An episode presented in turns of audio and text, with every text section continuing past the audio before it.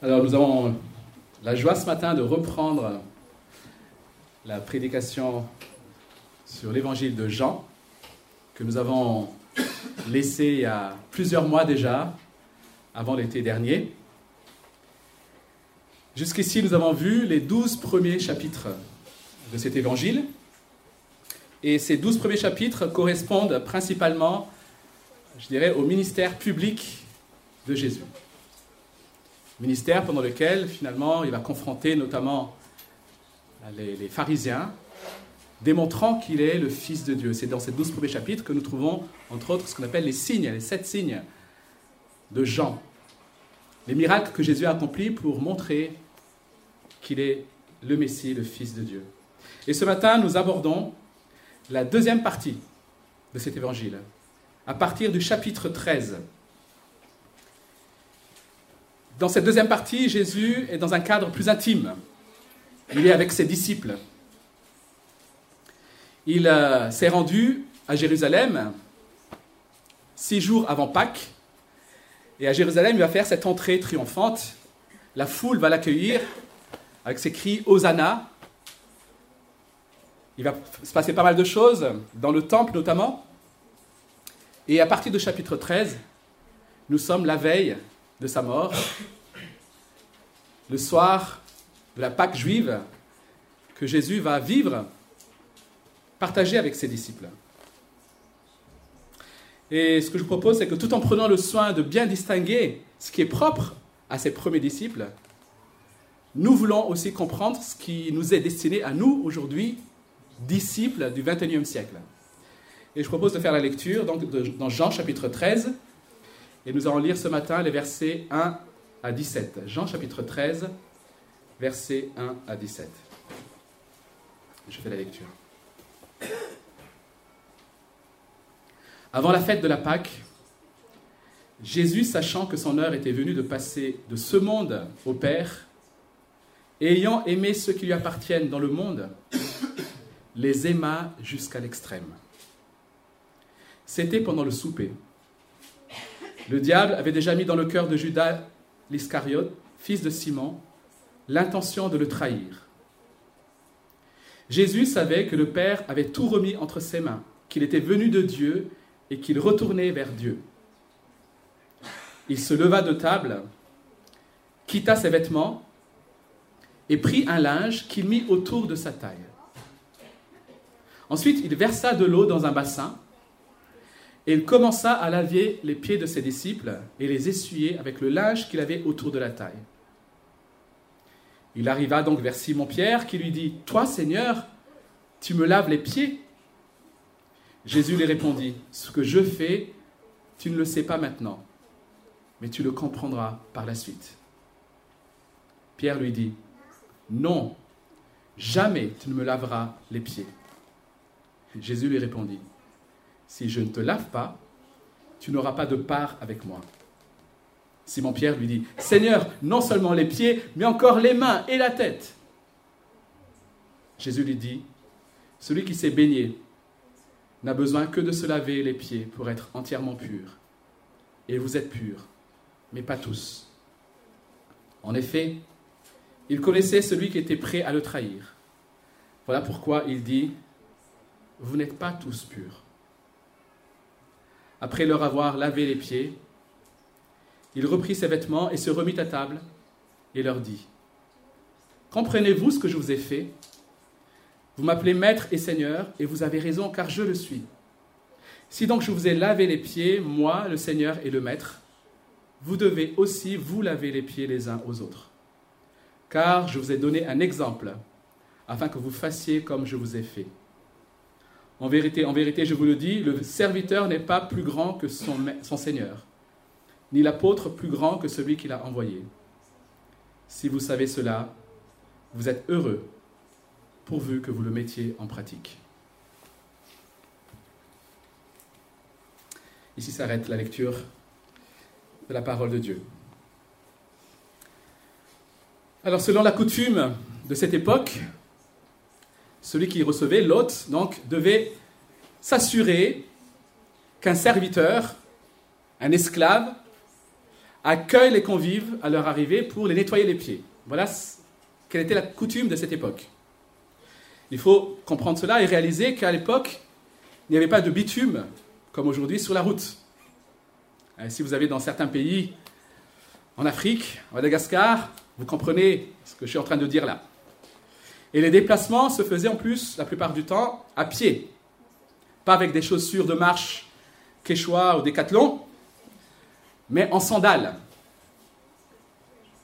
Donc vous pouvez imaginer dans quel état, finalement, les invités arrivaient pour le souper. Il y avait en général donc une bassine d'eau à l'entrée qui était nécessaire pour le bon déroulement du repas. Certains repas se faisaient par terre, ou parfois allongés. Vous savez, un peu comme on voit dans les films un peu romains. Alors vous imaginez un pied sale pas loin de votre visage pendant que vous mangez. On va dire que ce n'est pas très agréable. Et le texte nous dit que c'est lors de ce repas, donc ce dernier repas, que Jésus va accomplir ses gestes. Alors la question qu'on peut se poser déjà, mais est-ce qu'il l'a fait parce que ça n'a pas été fait avant Ou est-ce qu'il reprend simplement quelque chose qui a été fait, on va dire, finalement les pieds de ses disciples étaient déjà propres, mais il va quand même faire ça de façon symbolique. Moi, le texte ne le précise pas, mais on peut supposer que peut-être que personne ne l'avait fait, justement, à l'arrivée des, des disciples. Alors, imaginons maintenant, on va faire preuve d'imagination. Imaginons que vous êtes, euh, comme on dit, une petite mouche dans la salle. Allez, un spectateur invisible dans cette salle.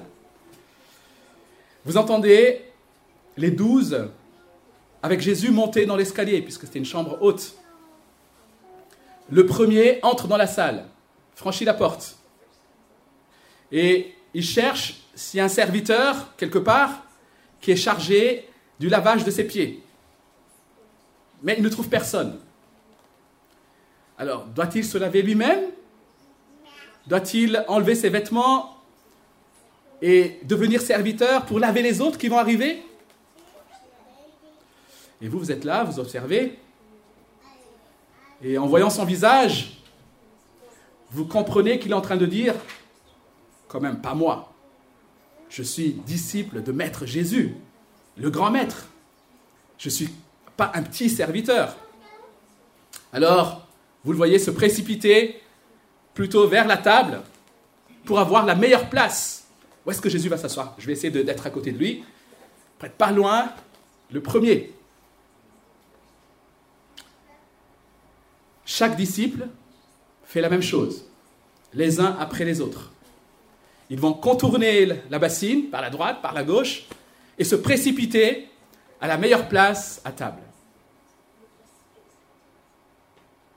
Et là, donc, le repas se déroule. Et après s'être assuré d'avoir laissé suffisamment de temps à chacun, éventuellement, d'être serviteur des autres, Jésus va se lever de la table. On imagine la, surprise. On est à table, Jésus se lève. Qu'est-ce qui se passe? Où va-t-il? Il va vers la bassine. Tranquillement, commence à retirer ses vêtements. Les disciples toujours surpris.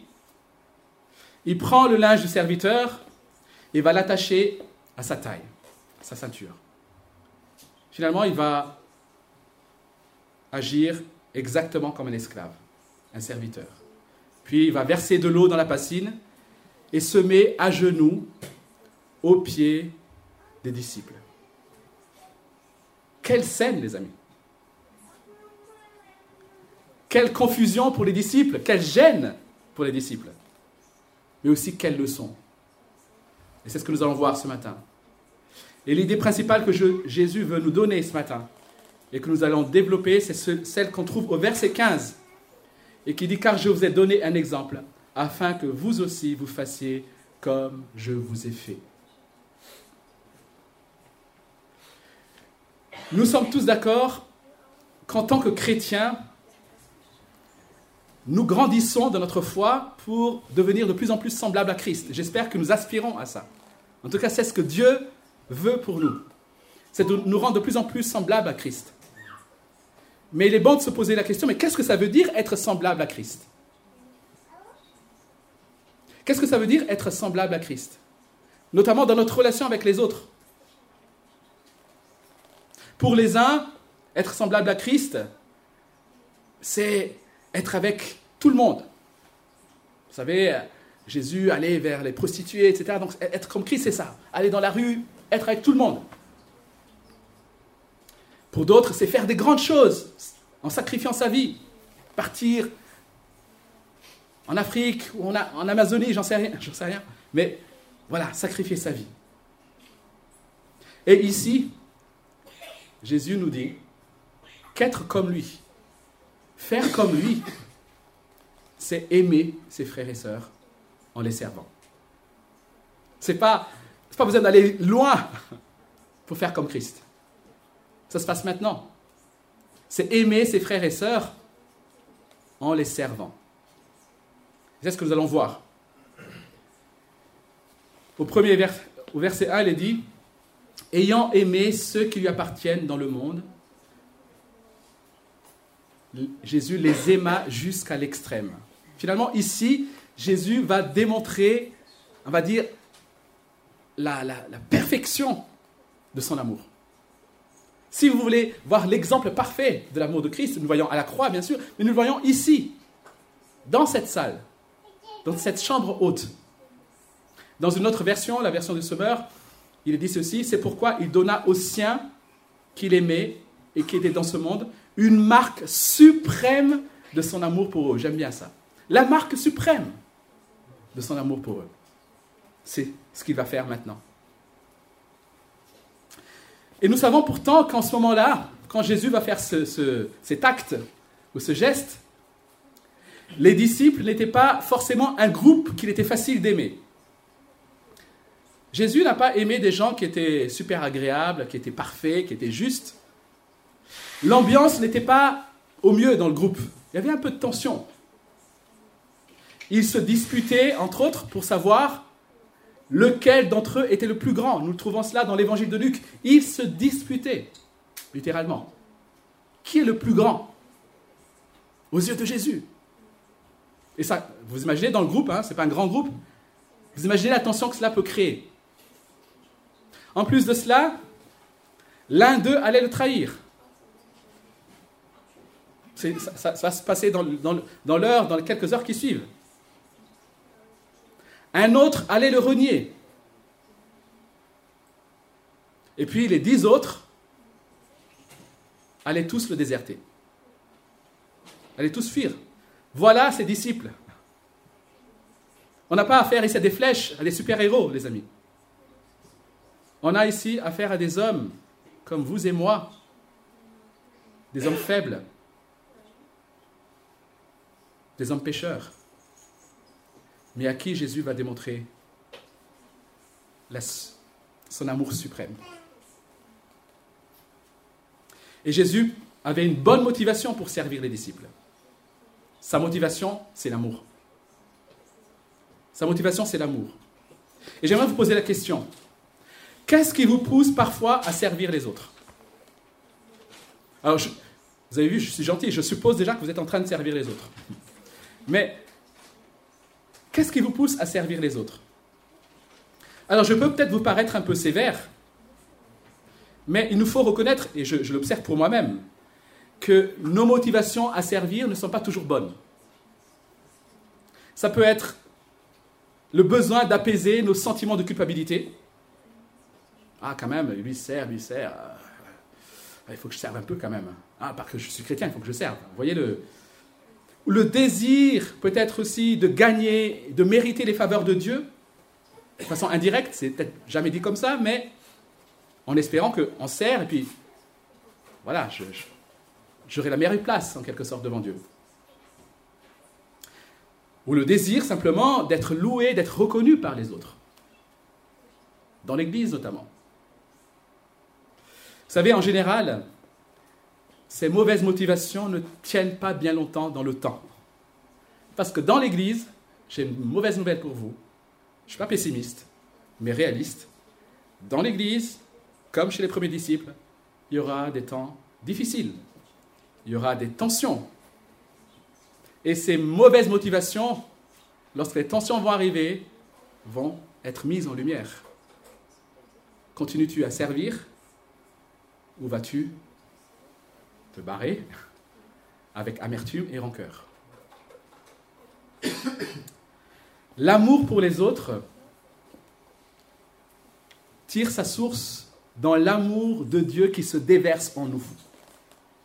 Lorsque nous découvrons que Dieu nous aime d'un amour éternel et d'un amour inconditionnel, que nous sommes précieux à ses yeux, alors nous sommes poussés à lui faire confiance.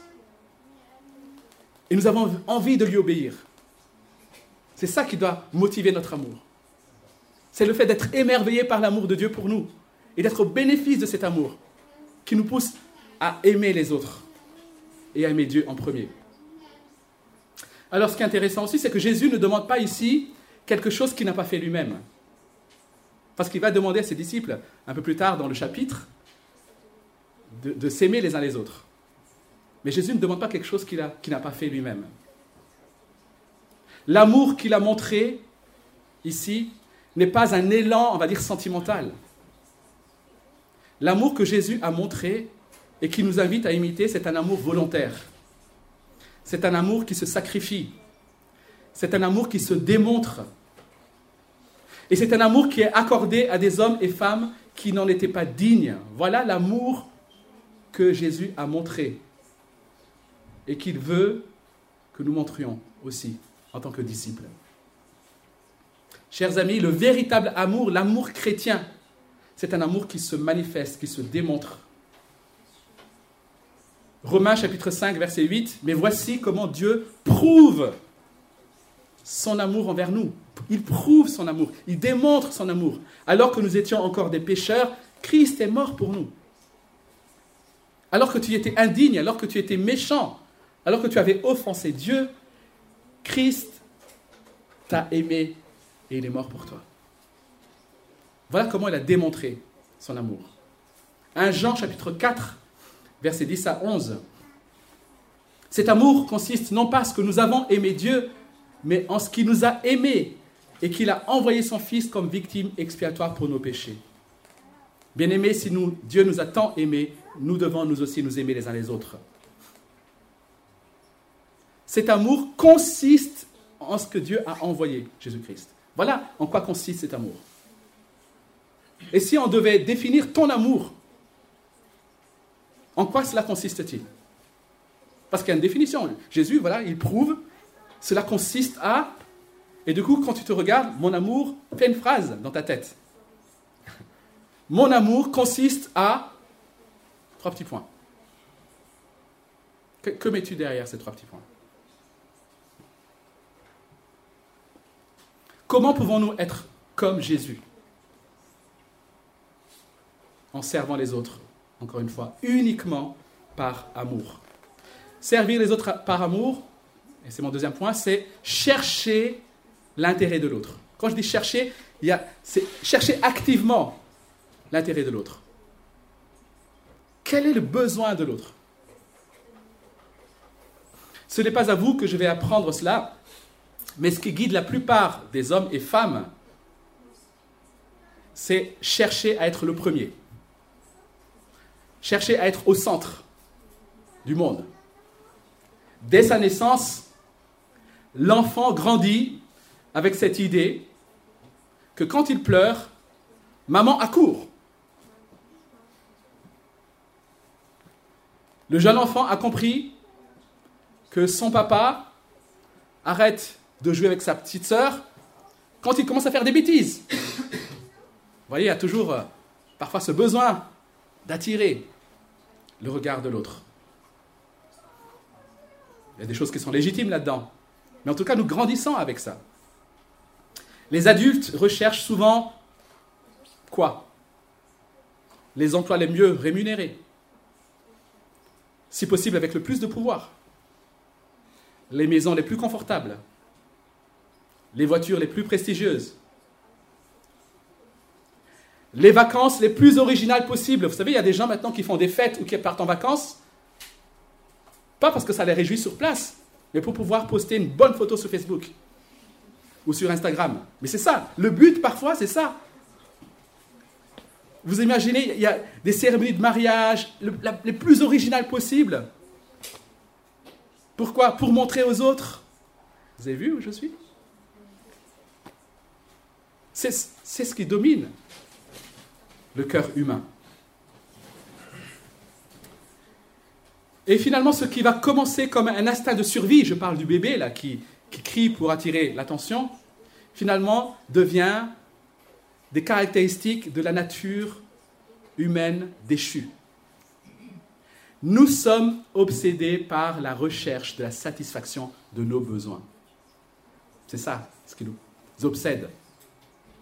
Et c'est une recherche infinie, parce que nous recherchons cela à la mauvaise place, au mauvais endroit. Nous avons des besoins qui doivent être satisfaits. Mais comme nous les recherchons au mauvais endroit, alors cette recherche est infinie. Nous serons tout le temps insatisfaits. Mais Jésus, lui, était différent.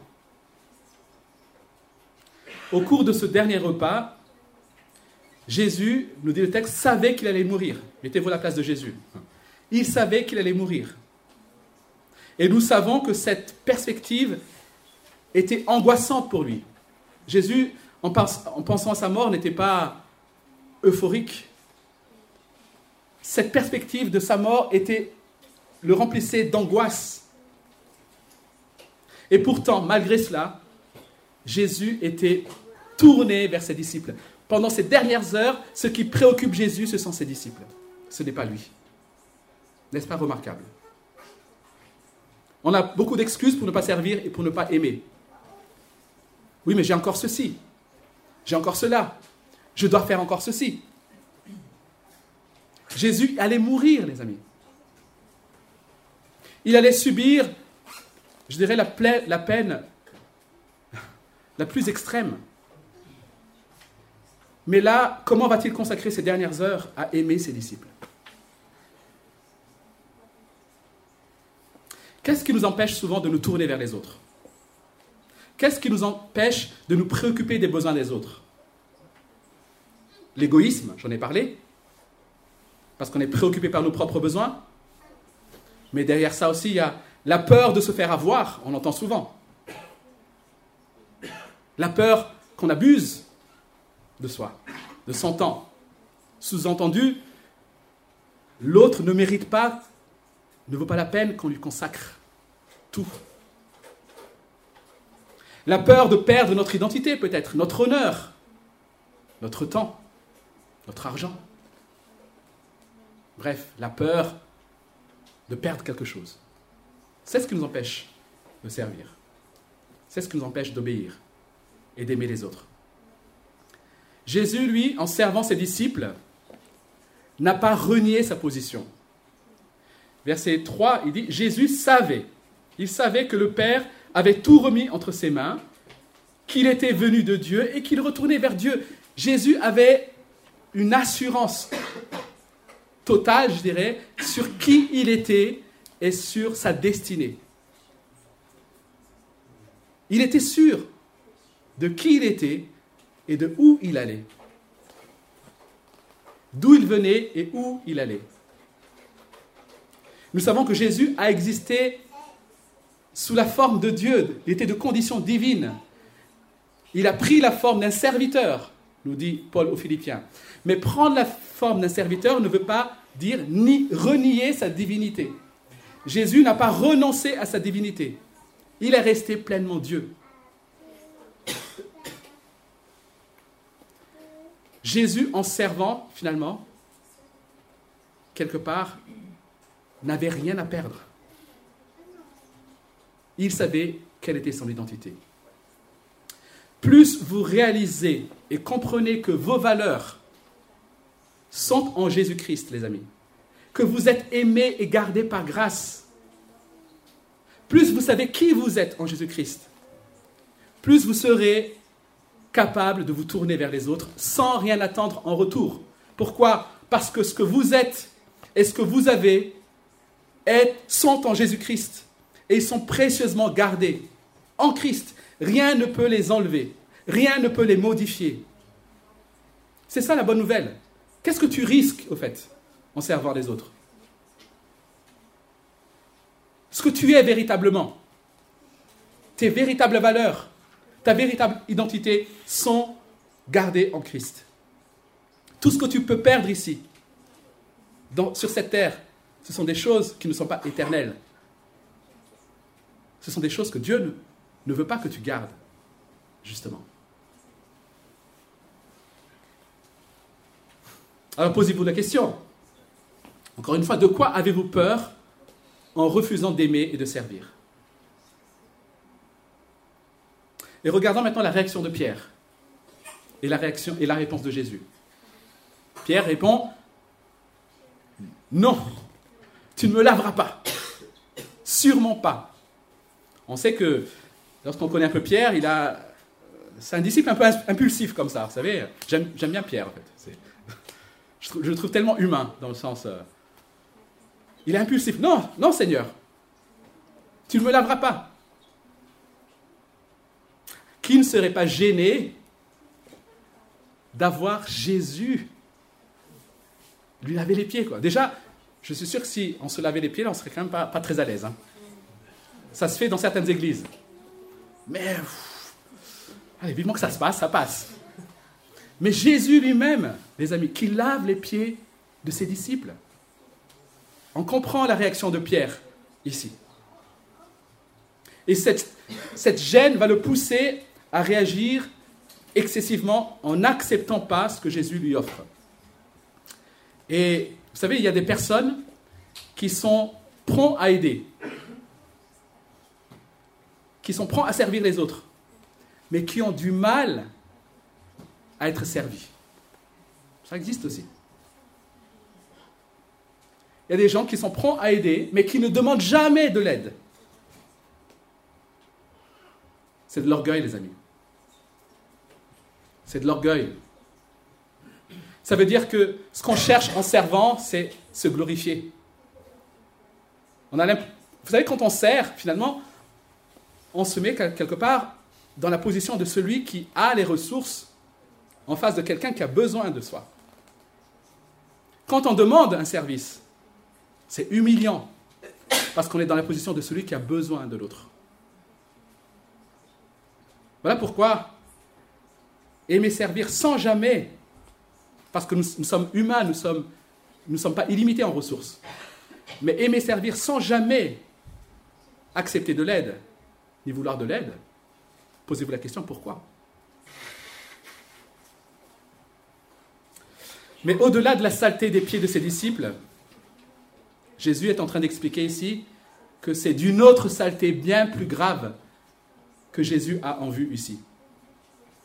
Jésus a en vue ici la saleté de nos cœurs la saleté de notre âme. Notre plus grand besoin n'est pas physique. Notre plus grand besoin n'est pas matériel.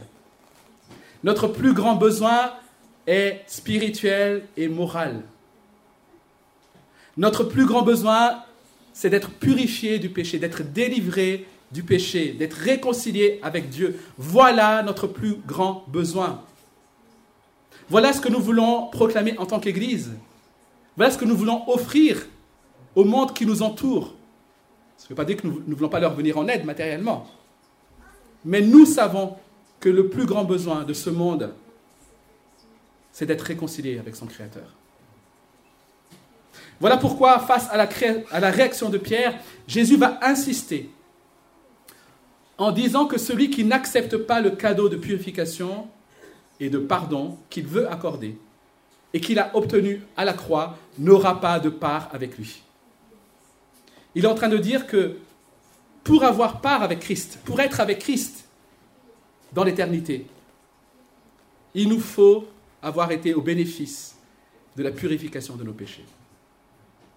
Il nous faut avoir réglé le problème du péché.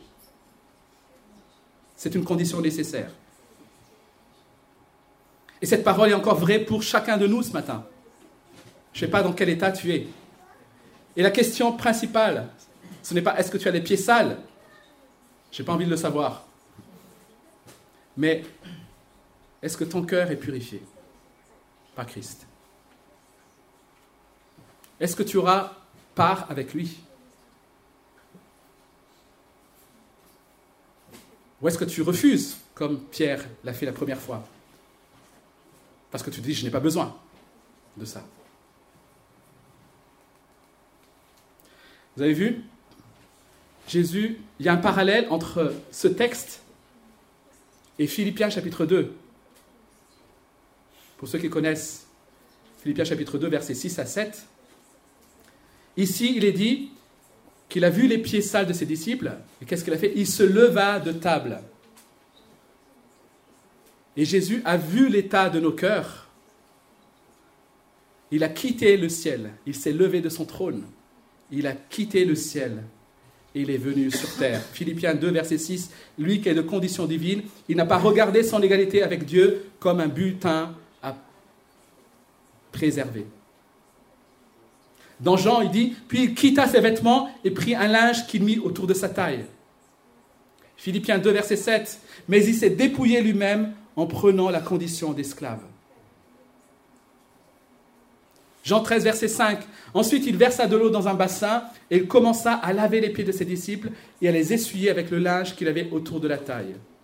Philippiens 2, versets 7 et 8. Après s'être trouvé dans la situation d'un homme, il s'est humilié lui-même en devenant obéissant jusqu'à la mort, la mort sur la croix. Jean 13 nous parle de Jésus de Philippiens 2, 6 à 8. Celui qui a vu l'état de nos cœurs, qui n'est pas resté inactif, mais qui est venu, qui s'est humilié, qui a, pris la, qui a pris la forme d'un esclave pour nous servir en mourant sur la croix à notre place. L'acte ultime de service que Christ a rendu, c'est le don de sa vie. Jésus a aimé et a servi en donnant sa vie pour nous. Comme cette eau que Jésus a versée pour laver les pieds des salles des disciples, son sang va être versé sur la croix pour laver nos cœurs et nous purifier de tout péché. Marc, verset 10, 45, chapitre 10, verset 45. En effet, le Fils de l'homme est venu non pour être servi, mais pour servir. Il dit plus loin, et donner sa vie en rançon pour beaucoup. Il est venu pour servir et donner sa vie en rançon pour beaucoup. Voilà la manifestation de l'amour de Christ pour nous. Voilà comment Christ est venu nous servir, les amis. Alors, comment pouvons-nous être comme Christ? Comment pouvons-nous aimer comme Christ? Eh bien, en, adoptant la même attitude. Servir avec humilité, en considérant les besoins des autres comme étant plus importants que les miens. C'est ça et en étant prêt à donner sa vie pour l'autre. C'est ce que dit toujours l'apôtre Jean dans sa lettre. L'amour consiste à donner sa vie. Philippiens chapitre 2 verset 4, que chacun de vous, au lieu de considérer ses propres intérêts, considère aussi ceux des autres.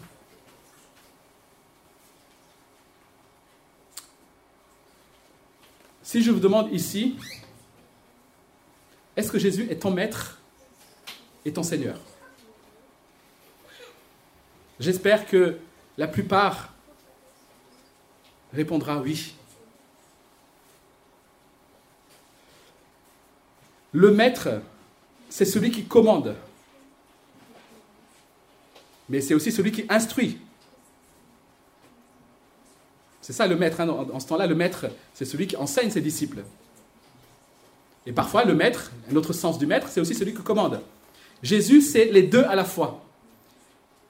Il est celui qui instruit et celui qui commande. Et après avoir instruit, donc il a enseigné, il a donné l'exemple, qu'est-ce qu'il fait? Avez-vous compris ce que je viens de faire? Avez-vous compris ce que nous venons de lire là pendant quelques minutes ensemble? Oui? Alors, faites de même. C'est là que vient le commandement. Si tu es disciple de Jésus-Christ, alors fais de même. Si Christ est ton maître et ton Seigneur, alors fais de même.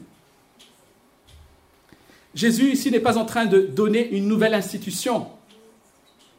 Il y a des églises qui, qui pratiquent cela comme étant une institution comme la Seine. Il me semble personnellement que ce n'est pas le cas ici. Jésus est en train de donner un exemple. Un exemple qui illustre d'ailleurs la croix. Et ce qu'il est en train de dire simplement, c'est que se laver les pieds les uns des autres, c'est se servir les uns les autres. Et il est important de noter que le premier lieu d'application de ce commandement, c'est la communauté des chrétiens. Il est écrit ici les uns les autres. Jésus a dit cela dans un cadre intime de disciples. C'est là, dans l'Église, que nous sommes appelés à mettre en pratique ce que nous avons entendu. Aimer les autres en se mettant à leur service est l'une des marques les plus importantes de la vie chrétienne. C'est, je dirais, c'est la marque de la vie chrétienne. Galates chapitre 13, vers 5, verset 13. Frères et sœurs, c'est à la liberté que vous avez été appelés. Seulement ne faites pas de cette liberté un prétexte pour suivre les désirs de votre nature propre. Donc ça, c'est, on est d'accord. Vous êtes libre, mais n'utilisez pas cette liberté pour vivre pour vous-même, pour, être laxiste. Au lieu de cela, qu'est-ce qu'il dit? C'est quoi la parade?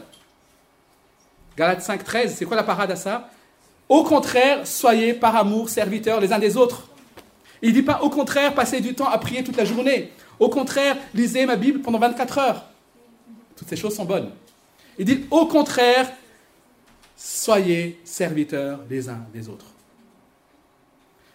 Quel est l'inverse de vivre pour ses propres désirs? Ce n'est pas monter sur une montagne en n'ayant aucun désir et être saint. C'est être ici avec les autres et les servir en étant leur serviteur. Chers amis, pour conclure, être disciple de Christ, c'est chercher à lui ressembler en faisant ce qu'il demande et comme il l'a fait. Ce n'est pas à nous de décider de quelle manière nous voulons obéir à Christ. Jésus a dit non seulement de lui obéir, mais dit comment lui obéir, en faisant comme lui.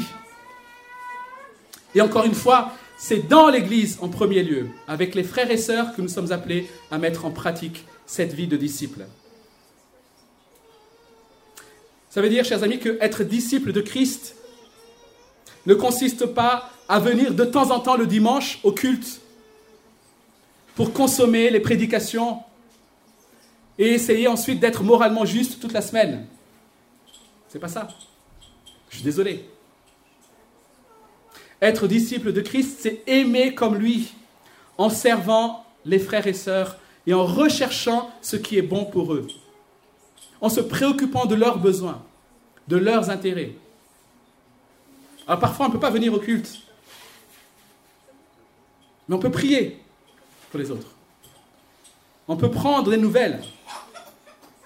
Servir les frères et sœurs ne se limite pas à rendre des services le dimanche. Et là, je remercie ceux qui mettent fidèlement la, euh, la, salle en place dimanche après dimanche.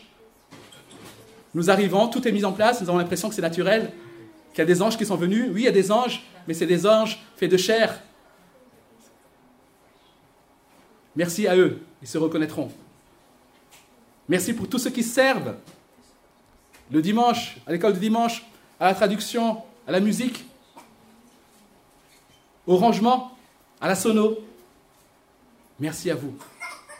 Mais encore une fois, servir les autres, ce n'est pas uniquement faire des choses pour l'Église.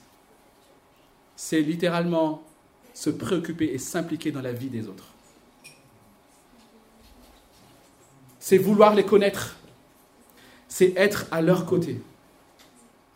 Jésus nous a tellement aimés qu'il est venu à nos côtés.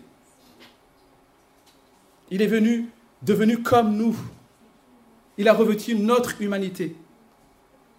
Il s'est fait proche de nous. Si nous devons aimer les autres, nous devons devenir proches d'eux. Comment tu accomplis cela? Quand est-ce que tu le fais dans ton agenda? Jésus a aimé des hommes et des femmes qui n'étaient pas méritants et justes. Sommes-nous prêts à aimer ceux qui sont moins aimables, ceux qui sont injustes avec nous. Jésus a renoncé à sa gloire et à sa vie. Sommes-nous prêts à renoncer à notre temps, à notre confort, à ce qui est légitime en quelque sorte? Sommes-nous prêts, les amis?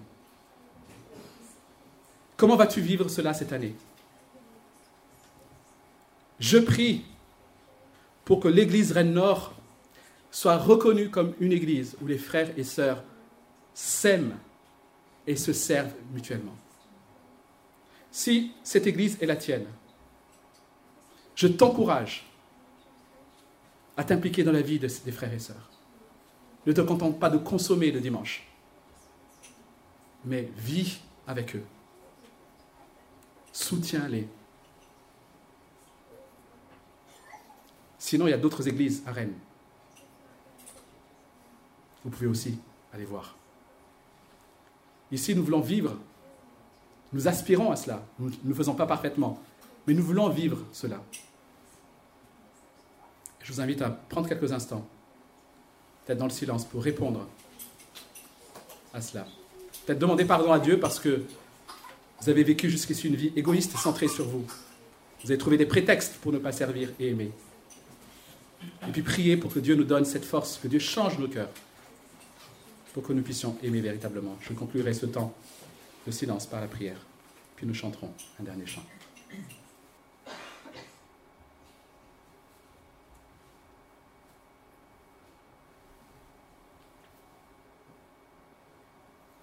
Seigneur, nous sommes tous interpellés par euh, ces paroles que nous avons lues et entendues.